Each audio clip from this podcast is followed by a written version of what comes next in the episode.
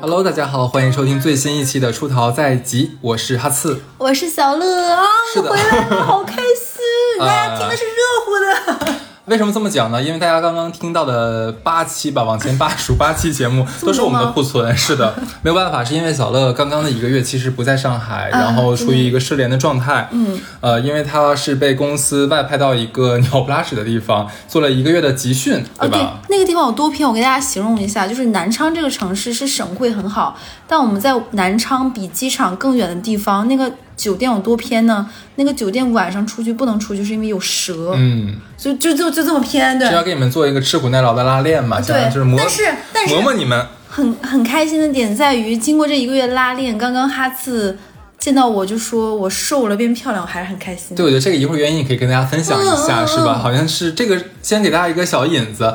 我认我跟小乐恢复认识五年时间里面，现在的小乐状态从皮肤啊到这个胖瘦是最完美的。啊，好感人！别说这这个这个破拉链对你还是有用的。居然这期没有广告，真的要讲一下。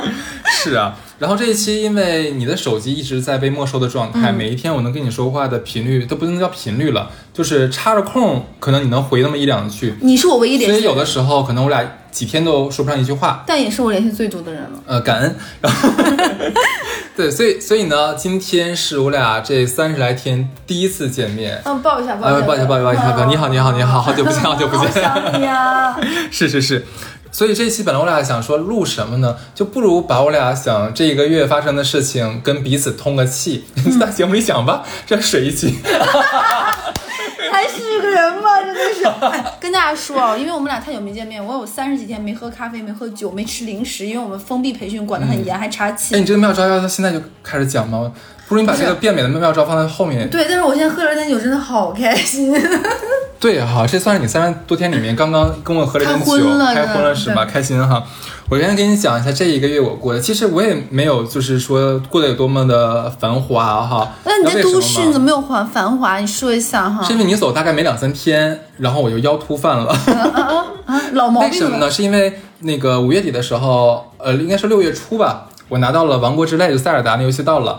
到了之后，你知道的呀，我不可能不玩的呀。往死里玩呀！往死里玩呀，然后真的是控控制不了自己，我就在沙发上面窝了十几个小时没动，我的腰你有一天是不是发微博说什么什么四点说今天老老子不管了就不睡了？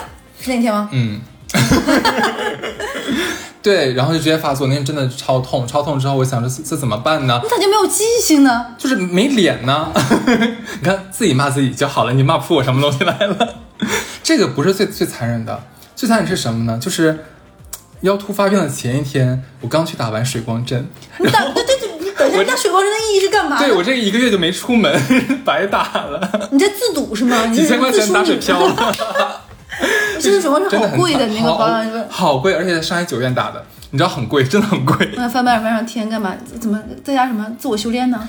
就就很惨嘛。然后呢，就接下来我要跟你讲的事情，都是因为腰突不能动了之后发生的。这一个月算是腰突自拍200给我带来了，是 神经病啊！这个月算是腰突给我带来了一个反思之月，就是一个大半年的大反思。哦，开始主要是集中在这个人际关系上面的一个一个 干啥把我拉黑了？嗯，好好反省给你自己哦。我最近被那个骂的很惨，听了没关系啊，就你的很多粉丝也都帮你，就是说就是找回一局，顺便把我踩一脚。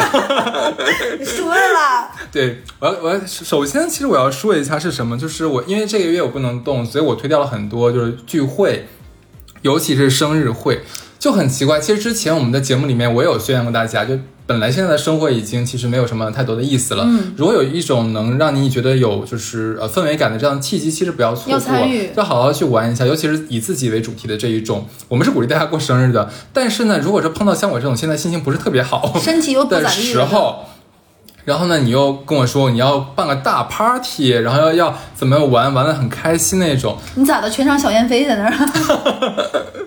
对，就是就我，你知道那天就是本来腰疼就会很闹心，哎，我我给大家就是闷闷的痛，我我我跟大家说一下，很多人可能没有腰疼过，腰疼是一种什么感觉？是你烦躁，就你牙疼过吗？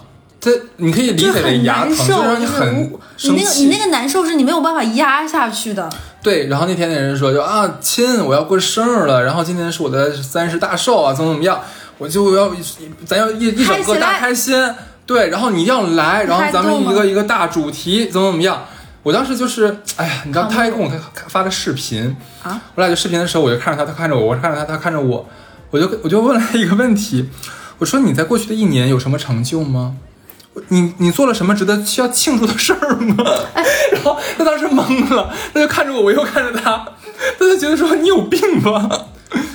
他他应该心里会觉得你干嘛呀？这么跟我说话，我今天过生日，你有什么必要？对哎，但我有一个，但不是因为我跟你更好，我才能理解你。但当然，你肯定也有这个原因。是，就是我觉得，如果大家是相处很多年的好朋友，我真心邀请你的话，也没那么好了。你的不舒服，我应该是能感觉得到的。对，我觉得这个你要对，这先理解我很重要。就是我们俩是一个共振的关系，就是我感受到你的不舒服，可能我心里有很多的话，我在那一刻我就能收得住。而且你在觉得我不太喜欢呃某些场合的时候，你还是要让邀请我去。其实我觉得这是你的不礼貌。对我给大家讲一个事情，就是。就是就是不是最近那期节目我们上精选了嘛，当时很开心，就很多人不是说了一些可能觉得女主播怎么怎么样的话嘛。其实我当时没有注意，是因为我手疼，我没有看。啊，其实就是上一期。对，然后哈斯就会不停的问我你还好吗？怎么样？你没有回，你 OK，你要跟我说一声，不 OK 也要跟我说一声。我觉得真正的好朋友是把你的感受看得很重要的人。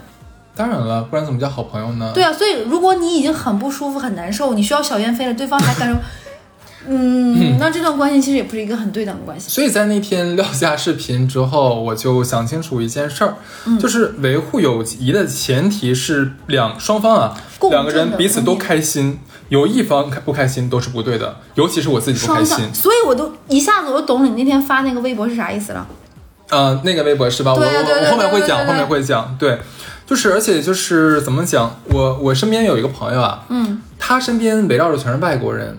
其实我不是特别喜欢，啊，这里我要跟大家讲一下啊，不是说我讨厌外国人，不是这个意思，只是我觉得那群外国人的话，可能跟我没有什么可聊的，他们有自己圈子的话题，然后也不会聊一些圈子以外的东西。就在我看来的话，就像个小团体一样。那这让我就会觉得有点无趣。你跟他们不会有一些就是破壁的东西，因为他们的东西我实在不太想知道，也不太想了解这样子。然后我也跟我这个朋友有讲过，嗯，他是知道的，但是呢，每次他们聚会的时候，他还会叫我。其实，其实他当然他是好心，觉得说，哎，一起玩嘛，就你反正我在，你跟我一起玩就可以了。但其实他可能没有想到一件事情，就是说每次我去的时候，尤其看着几个中国人在，你不能叫谄媚，应该说是可能要可着外国人的对，因为外国人会比中国人更开朗一些，可能他们会更爱表达一些。那中国人的话，可能相对来说处于一种偏像你刚才讲偏附和的这样一个位置，这是我极不喜欢的一个状态，我非常非常不喜欢这个状态。而且我并不觉得那些人的表达会让我觉得有多么的开心值或者让我觉得值得。嗯，对，那我就不是很喜欢，包括当时中国人和外国人这个状态，我也不喜欢，所以我就我就一一整个就是大拒绝掉，我觉得我真的觉得很不舒服。后来的话，我觉得在他再请我的时候，我我不可能再去了，不管他是因因为有任何的一个理由跟我讲说今天这个这个局可能是以我为主题怎么样，你一定要来。但是我已经前提给你讲好了，我不喜欢这一帮人。每次我去的时候，我都觉得我在消耗我自己，我什么从就自立的角度上讲，我什么都得不到，快乐我也得不到，对吧？这个东西还很累啊。还很累，然后我还要看你们演戏，然后还要看什么东西，还要我在想我干什么呢？我回家把台本写一写好不好？我回去维护一下我的商务客户好不好！对啊，关心小乐怎么怎么怎么样好不好？给小乐送个饭都行。我干嘛要浪费？我真的觉得在浪费我的时间。嗯，对，这种社交是完全完全没必要。没必要，而且是无效的社交。所以说，甭管说咱俩是什么关系，但是一旦碰到这一点让我不开心的点，我都要回避掉。我有的时候能觉得，可能他觉得他可能感受到你的不开心，但对他而言，没那么不你的不开心和他开心，他开心更重要。所以我觉得朋友是一个，就是他感受到你的不开心，并且他很在乎你的不开心，他的不开，你的不开心会影响到他开不开心，所以这才这才是一个双向的好朋友。是的，所以我觉得他现在做的东西有所欠缺了，对啊，不是我。对，如果我我跟大家说一下，什么叫好朋友？好朋友不是委曲求全，不是你一个人趋于缝合。嗯好朋友是双向的，就像刚刚哈斯说的，如果我们两个是好朋友，你认定我们是一个好朋友的关系，嗯不是我攀附你，或者是你委屈怎么怎么样，不是拜高踩低。如果这段关系关系里面你会觉得不舒服，不舒服到你已经觉得有点难受了，你们就不是好朋友，你们这个关系不对等。换个角度来讲，说你他妈图啥呢？我又不是为了钱，不是那个为什么？你为什么要委屈自己？如果说下次他再找我的话，我可能要非常慎郑重的跟他讲一下这个问题了。我给大家讲个事情，让我很触动的，就是这一个月发生了很多事情。嗯其实我不太在乎评论区有谁骂我或不炸不骂我的原因，我也给大家讲，我不在乎的原因在于我真实生活真的很丰富，爱我的人很爱我。但是我给大家讲个很戳我的事情是，每一次不论什么事情，哈斯的第一句话就是你还好吗？嗯，就是哈斯的第一句话就是你还好吗？就是因为我们是好朋友，哈斯最在乎的就是我培训开不开心，累不累，状态好不好，身体好不好。就是哈斯把我还好吗看得比什么都重要。可能我那一刻就是那一天，我就是心情很不好，我说我我可能就骂脏话，我说我不好，怎么怎么我骂，哈斯就会陪我骂，对然后再说正经事儿。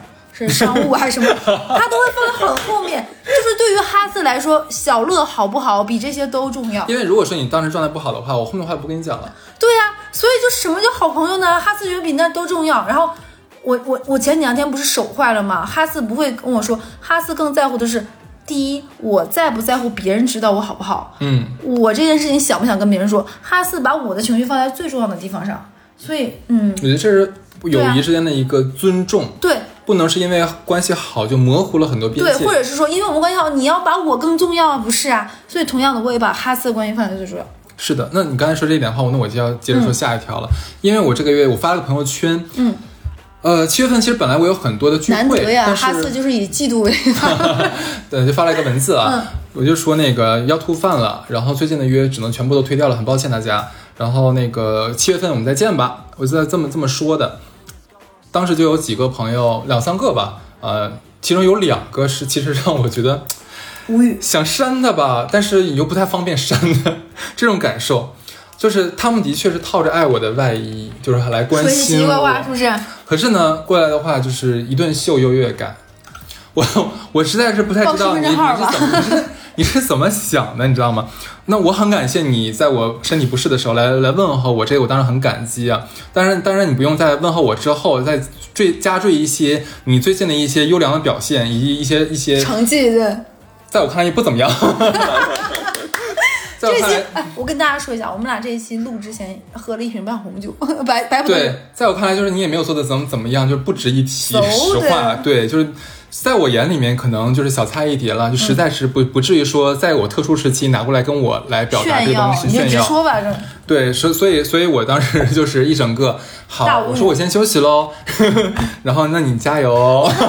你很有涵养，你这是《甄嬛传》里面的。哎，你你是一说这一点的话，那我更要说了，这一个月我也在反思，你有没有发现你怎么你自淑女，你不停的反思？因为人在家动不了的时候，我又没有什么事情做，这个月又没有什么广告，你这应该上我去那个什么，哎，广告上你听听，就是让我们俩闲着，你们好意思啊？广告一少，我就开始反思了。对，就是广告一多没有烦恼，哎广告一少 烦恼全来了，是不是？哎，skr，七月份的广告就是拭目以待哦。然后，哎，你知道我发现一件事情，哎，就是算是咱咱们共同都会有，就我们的一些圈子里面，你会发现有一些人他们是听不了好话。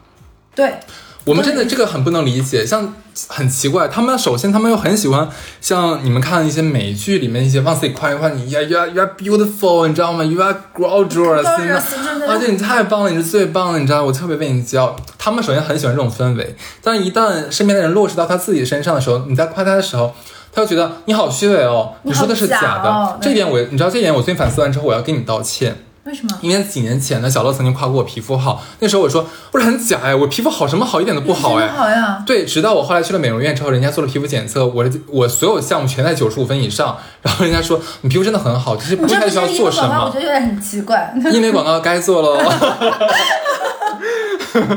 对啊，奇怪。哎，你皮肤真的很好，是，呃所以我现在呸 I know。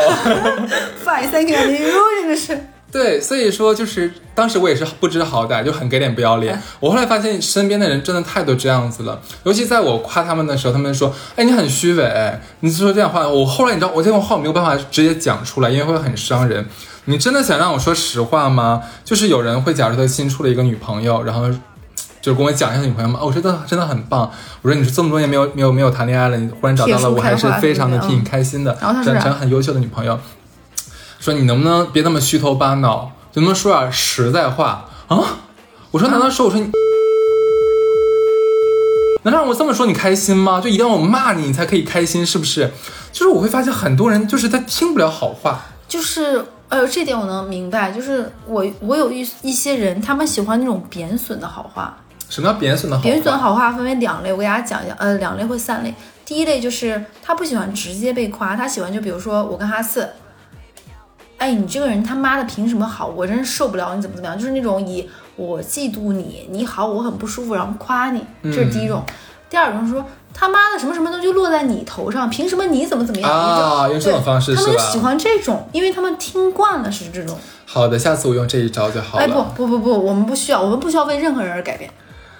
哎，我已经不想夸他了，你已经翻白眼了，对，就很多人很喜欢听这种内内容的东西。就会反正当时让我还蛮蛮有点泄气吧，就是说有点你给点不要，就会这种就会有这种感觉。果然咱俩火了，现在说话就很谨慎了。真的就要喝点就广东的凉茶，好好败火。我今天喝多了，我脑子就不能败火。其实你知道这个月的话，像你，你是因为上一期可能评论区有一些不开心的声哎，音，是不是？开心的。但这个月其实，其你要知道，前三期都有骂我的，然后我这个月是积极迎战的状态。以前我会可能就不看了或者啊不回复了，我这个月的话就真的是会积极的去哎，那我要分享。我的心态，我不但不迎战，我还看得很开心。嗯，不行，这个月的话我没有办法控制自己，对，怎么了？你就凉茶喝少了？就是你会发现，就有些有些人听完之后，他会，呃，来贬损你。贬损你之后的话，如果你提出了质疑，或者说不叫质疑吧，就是你提出不同的意见，或者为自己小小的辩解一下，他们会觉得你居然敢反抗我，你居然敢逆着我说，你居然不老老实实挨骂，怎么可以这个样子？然后我就会回一句说，那怎么办？去报警吧。哎，我给我分享一个我的感悟，是不是？我从小到大是一个很乖的小孩，是因为我们家，嗯、我给大家讲过，我们是一个大家庭，嗯，呃，就是我奶奶生了十个小孩，除了我们家每个人都有两个小孩，是一个很大的家庭。你会发现大家庭每个人说的话好像都很重，但是你会发现，等你慢慢长大，满咂摸过味儿来之后，就是“俗”这话有什么呢？他们不不过是一句话而已。在我很小很小的时候明白了这个道理之后，道理之后，我发现评论区是没有办法攻击我的。嗯他是谁呀？没有办法，我在人生中很多的声音，他只是其中很微不知道一个，他会觉得，嗯，我不但不看到，我还觉得蛮有意思的。然后我就变成了，我有的时候有的时候是真心觉得有点有趣，我就会跟他说，那我给你点个赞吧。但是你说我有很走心吗？我也没有，但是一定会不开心呃，也没有，谁被骂都不开心的呀。就是因为我不在乎。就我人生三十岁之后的座右铭就是在乎自己，其他人管你狗屁。我跟你说，听完这个话，黑子们会说，下次我要加油喽。嗯，那那他们加油，我就真的还好。而且我跟大家说一下，就是如果你真实社会的人，你在乎的人很在乎你，给你正向的回馈之后，你真的没有办法在乎。我给大家讲一个让我很温暖的事情。有一天我很不舒服，我还没有跟哈斯说，我只是拍了拍他，哈斯就跟我发了一堆东西，就是搞笑和色色的小视频和什么，那你缓解一下。就是没有什么缓解。我要你你。那些人算什么啊？就是你真实生活中爱你和你爱的人给你这么一回，就无所谓了那种，是吧？就就没有公开。那你那个视频真的蛮好看。那我要说下一个反思喽。我是我是反我这个我这个月真的是时间很长，会拉的很长。我也很长，我好想你。我还想一点就是，是你会发现，不管是朋友还是任何亲密的关系，就是我发在微博上的那条，你都不能太给脸，你真的不能太给脸，即使他是你的朋友。这点是为什么？就你会发现，有的时候我我发现是我贱，我会有的时候看到朋友，假如说他有困难，或者说是呃不能叫有困难吧，或者他落寞的时候，我会主动伸出一只手。你是这方面很好的人，我我是这样的人，但是你会发现很多人就那种不值得。很不值得，不值得哪点？他会觉得你这样很廉价，你的帮助是就是你来帮助是应该的，你不来帮助那就你很奇怪，你没有做好。然后他们会把这份你对他的好当做理所应当，应该应分。就是你太给他脸了。所以这一个月，尤其到下半那个就是下半旬嘛，就十五号之后吧，我几乎是不太回非必要的，就就有一些平台之间的沟通没有办法，工作上的事情，呃，给你会回，给家人会回，其他人的话，我真的是选择性回复，然后也不会主动跟谁讲话。如果你真的真的想讲话的话，你跟你主动来找我，而不是我主动去找你。就是我没有那么便宜，我们讲话是要付费的，你知道的。对，对我觉得之前的人的话，之前的人真的是很多，而且这帮人的话，我也要清理一下了。嗯，我觉得很好啊，每半年清理一次是蛮好的一件事情。到最后，其实是在大概是也是在月中吧，那个时候我的腰就是能动了你，现在腰还好吗？还行还行，能动了。我我就下楼去理发，我在路上就直接跟人吵了一架，就是那种你知道，当你积攒到一定程度，这个时候有个人来引燃你，对太好了，给我了给我了一个抓手来给你吵一架，这是什么东西呢？就我正常往前行走，结果旁边有一个非常巨养了很大的一只大金毛。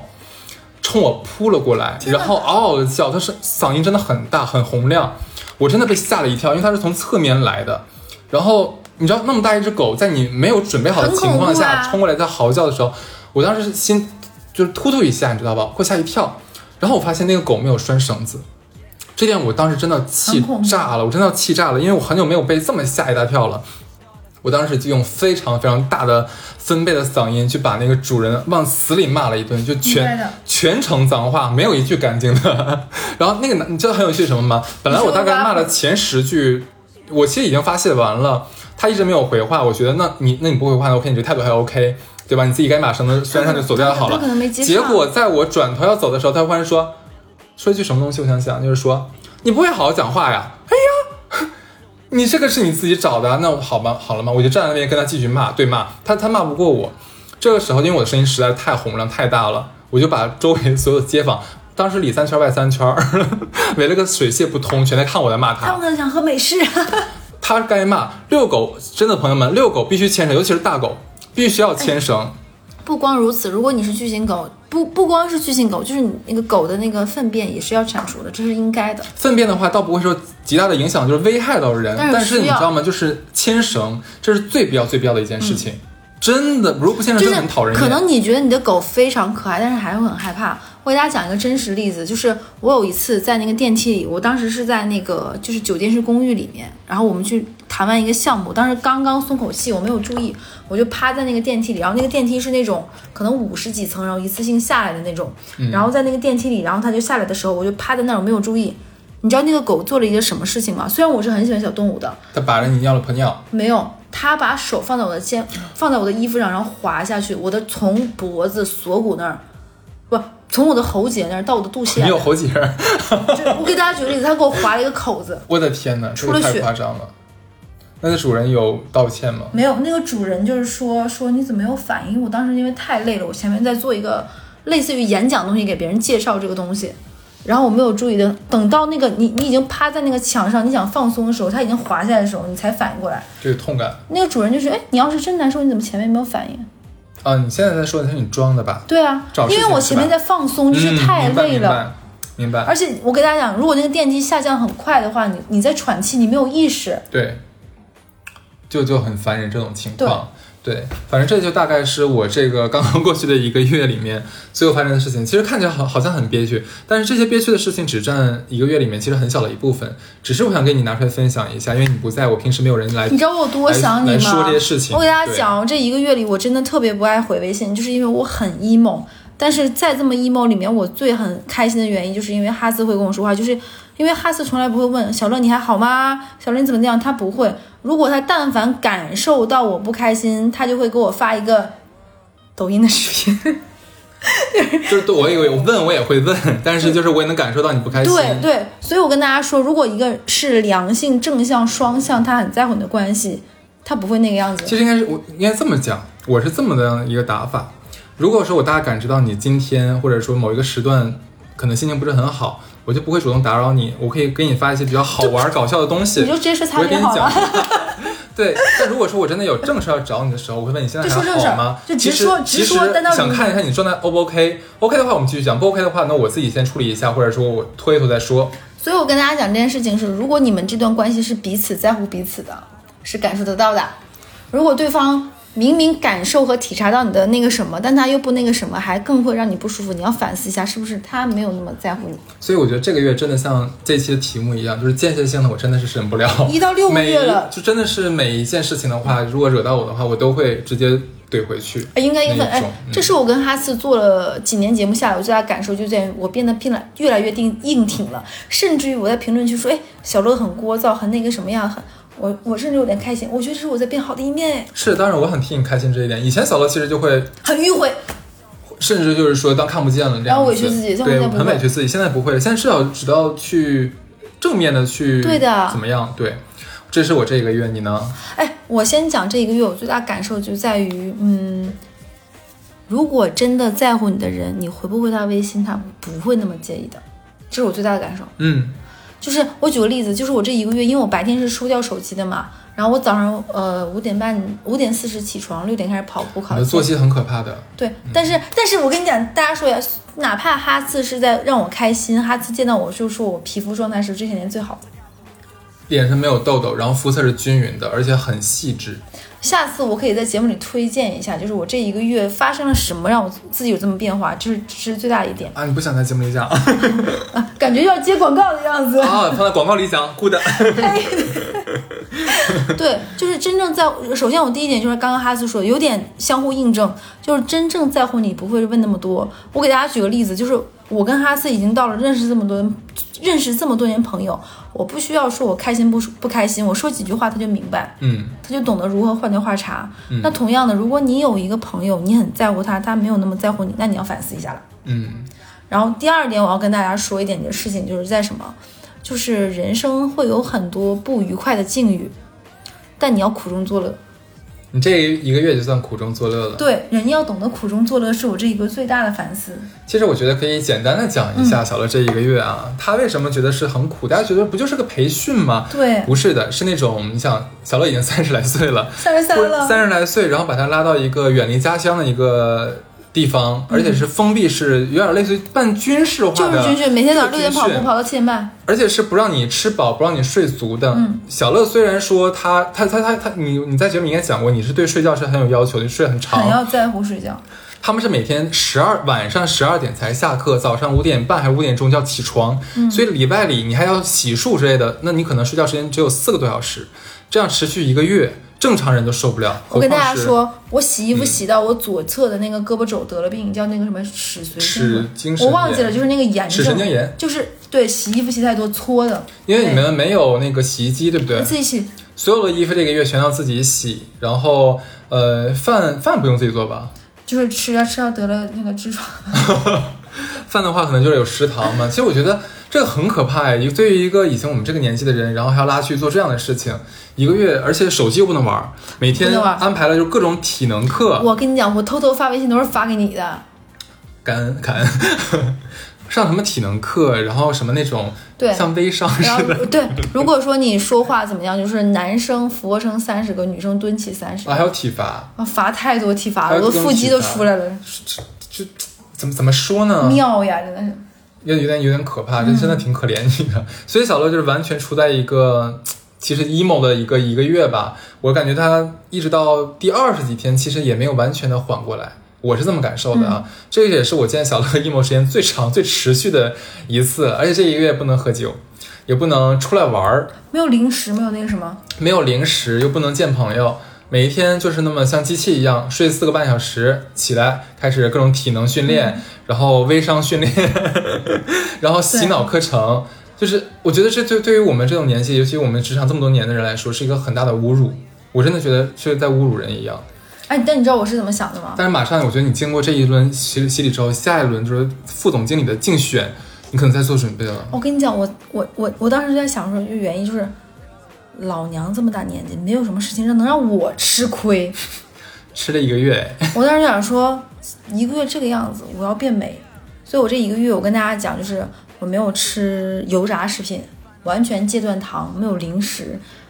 有点爽的一件事情是，哈斯见到我的第一句话就是说：“这是我这么多年来皮肤状态最好。”真的，我从来没有见过你现在现在这么美。所以用我的一个月三十几天的经历跟大家说，戒糖是祛痘和皮肤好最大的关键。你之前做那么多次整容，不不不不，做那么多次美容，我做过那个水光针，然后做过热玛吉都没有用。我跟你讲，戒糖真的是太有用。你知道以前小乐做完之后会问我。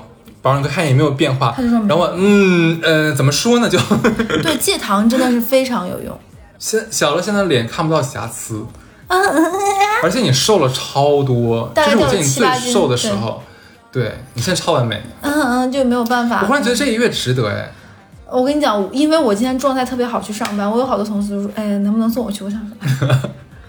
但真的值得呀！我觉得这一个月换来换来的美丽。对，然后我跟大家再讲一个我第二的感受，就在于就是你在乎的人不会需要你那么第一时间回复，这是我第二点感悟。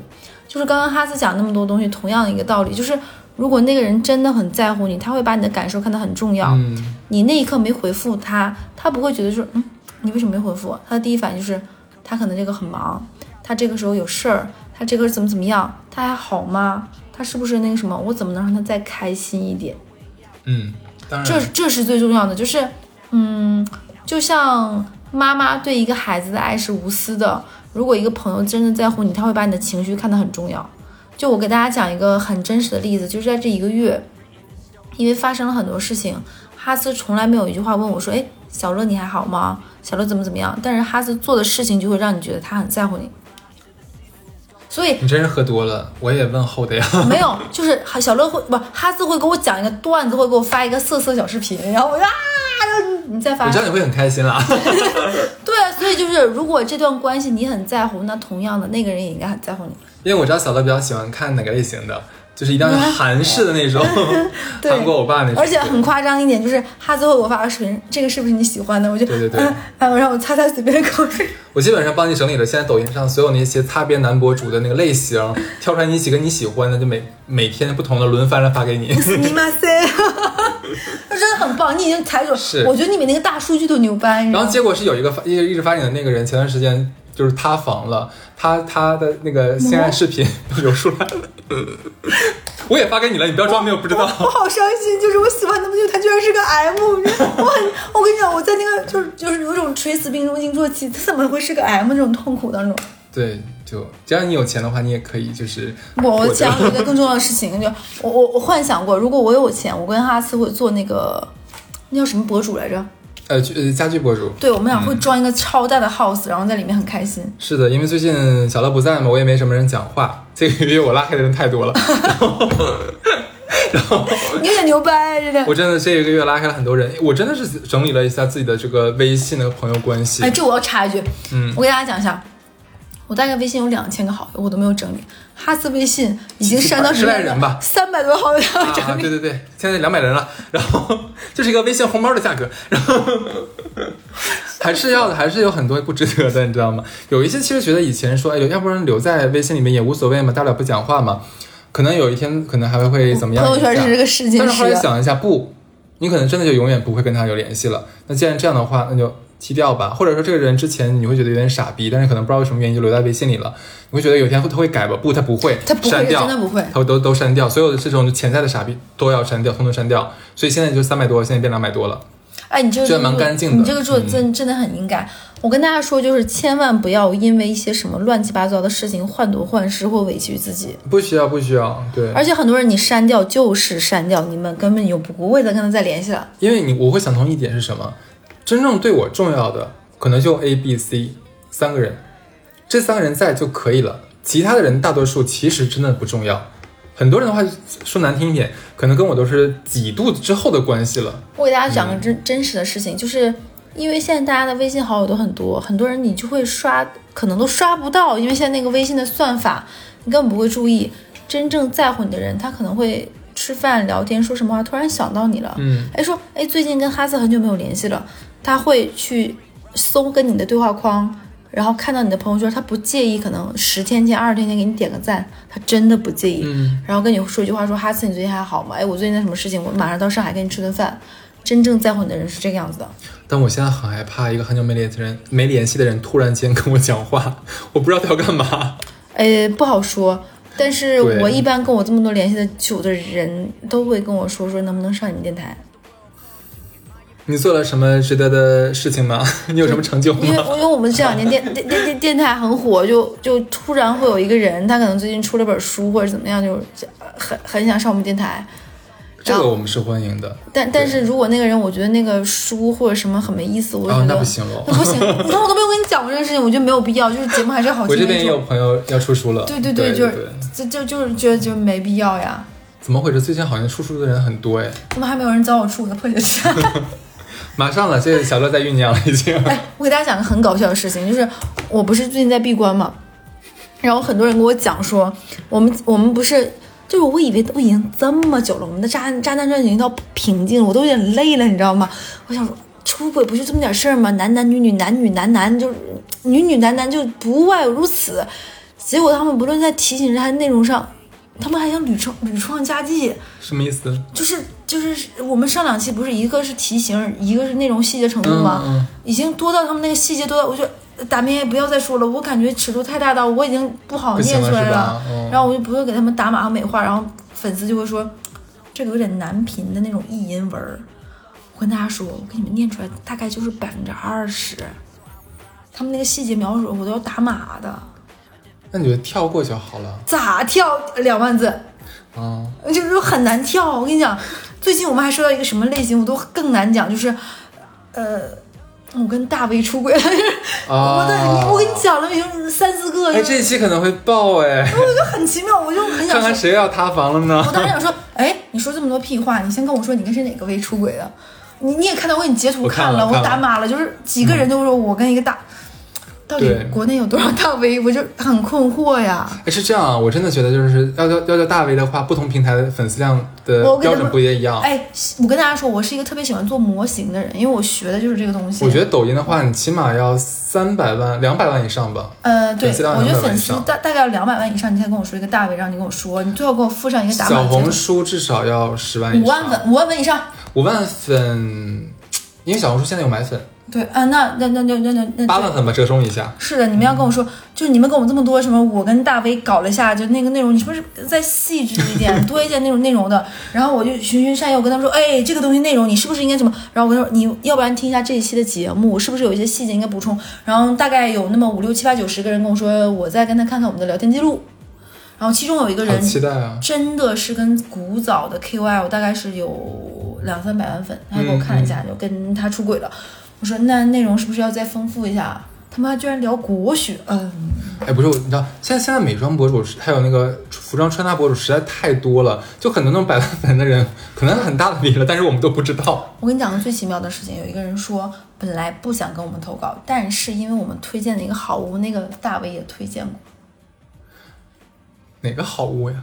你这个私下跟我讲吧。对，就是你私下跟他我说推。荐过，就是说他就气愤不已，而且那个大 V 有两个人跟我说，那个大 V 以操粉为乐，呃，说说不好意思，不好意思，出出出来了。这个人我知道吗？你你认识一个很大的 V，啊，就就是那种在好几个平台都很火，然后以搞粉为乐，而且还会在外网发视频的，啊，就是发一些不露脸的视频，就粉露脸，他不露脸，你私下跟我讲一下。这这尺度太大了，我想说，这出逃是多大台了？这个月跟你讲，下不是七月份的，死了，真的不是七月份的张一山，你大家期待一下吧，涨价吧。给我忙坏了。然后有一个有一个人跟我投稿，我说，嗯，我我当时就想跟他那个说粉儿啊，就是我们现在这个 V 都已经是这个级别，你要不然琢磨琢磨两下。嗯，还有跟我说说那个大 V 跟他就是跟他处，跟他室友出轨，还跟另外一个粉丝处。我在想是不是因为最近台湾的这个媒体圈是吧？台湾娱乐战争娱乐圈比较比较比较劲爆一些，所以说引出了大家很多想投稿的欲望王子。就要给我们投稿了吧？台媒就没啥意思了，我们想听内娱的故事。内内娱太乱了，你知道吗？哎，有个人给我们内娱投稿了，有人给内娱投稿，是给我们投内给我们投稿娱的稿了。说说说说说她那个男朋友参加过练习生，还有点名字，哦，这个可以，这个给我。们投稿说说啊那个人就是 huge，哦，真的吗？对！超 huge 人，那很快一秒三，啊，哎呦，我好像知道这不个人。一分三哦秒，，我说啊，网上有有流出这个啊，我我回去找找给你。那等一下，你都关注一些什么东西呢？我我关注某那一些大 V 啊然，后我说说是超快，我说怎么就手刀的时候这超快，他比俺语速都快，我说啊。就就就是会有这样的事情。对对而，且他就是听了我们上一期节目，不是有个女女孩子跟体育生吗？嗯嗯嗯他说体育生算什么？我那个超级快。所以说，大家真的不要迷信一些大 V，千万不要当。所以你知道，我经常在节目里提的是我们的听众，我会用这个词或者我们的听友，我很少敢提粉丝这个词。你知道，我首先我们觉得我们不配，然后第二呢，我是觉得就是你如果是粉丝的话，其实我会这个觉得这个词里面蕴含了一种就是盲目的喜爱。对对对，这个时候我觉得可能是但是可以盲目的喜欢我了喜欢你就可以了，不要不要对对，喜欢你就可以，本来喜欢你就可以，你是爱豆就好了。但是我觉得就是一旦产有这种词汇的时候，可能会发生一些很奇怪的事情，对不对？之前那个像季承东，他有一期视频，最近最近期视频有讲过嘛？哎，我我最近他的他的 agency 跟他讲说，线下活动的时候请了很多颜值博主来，结果发现，哎，你们都是谁啊？来到现场，哪位都是 对不上。结果呢，就是他，然后那个人说给说给一个 tips，就是说，呃，体育博主、运动博主，其实这个会好一点。哎我要跟大家讲，不是的，我真的认识很多运动博主。想做运动博主。不不不，运动博主就现实跟网上也差很大。啊，这样的吗？呃，你倒不至于说不是不是脸脸脸，你倒不是说不至于认不出来，但就会差很大。你可能以前对他有那种很帅很可爱的滤镜，滤镜。结果你到线下的话，就是什么什么什么东西啊，就是那种感觉。而且再有就重在区，你知道哪儿吗？身高，很多博主你感觉他很高，超高，很高，但其实的话，可能男生可能也有一米六一。哎，我跟大家说一下，其实我我因为我最近那个忙完我那一个月的那个密集集训嘛，我其实挺想拉一个那个健身的群的，但我不知道有哪个什么公众号大家可以打卡，或者是哪个 APP，, 大家可以跟我说一下，我就很想，因为我是一个特别我觉得这样子，我们下面一周来筹备一下这个事情，然后给小乐的这个叫什么跑步健身群，对健康打卡哎到时候我们给策划一下之后，大家可以评论区给我们下周给你给你给大家公布一下这个事情。是的，然后然后因为最近就是我不知道大家是因为我最近可能在如素，然后我在就是怎么样，就是大家的那个投稿的尺度稍微还是控制一下，就是 我也只是一个孩子，就是不要发一些视频，就是或者是一些语言非常大什么意思？就投稿里面有视频吗？有有有视频就不不太好看，然后你这个下次转给我，帮你来看一下。还有一些还有一些人很奇怪，他们一边投稿边撤回，然后问我看到了吗？我说没看到，然后他再然后再撤回，干嘛跟我比手速？我不是很懂一些粉丝哎。然后还有一个人跟我说，哎，我给你投稿，但是我上次骂过你啊，啊什么意思？他上次骂过我，我不懂，我很困惑。就你现在在本台的形象就是个很矛盾的体，就是不知道怎么去诠释你，该怎么去形容你？你无法被定义。就很奇怪，对，是，我觉得这这一期其实不是一个 正儿八经的节目了。喝多了，我觉得更多的是我跟小乐想这一个月没有真的没有好好讲过一次完整的话，呃，然后我就放到了。嗯天呐，好可怕！我说这的时候，我忽然想到一想到一件事，上次说这句话的人是大小 S，我没有活到这个我程度吗？我们要火到大小 S 这个程度吗？因为他俩好像平时可能就是在家里面没有什么机会讲话，还是怎么着，然后就会在节目里面来来聊家常。等一下，然后咱俩是因为特殊情况，一一个月没有见面，我们俩没有人有一个前任像黄子佼这么傻逼。我希望你能就是谨言慎行，我也希望你能谨言慎行。对 互相鞭策吧。哦，好吧，舅舅在利哦。那这这就这样吧，好，那拜拜。拜拜。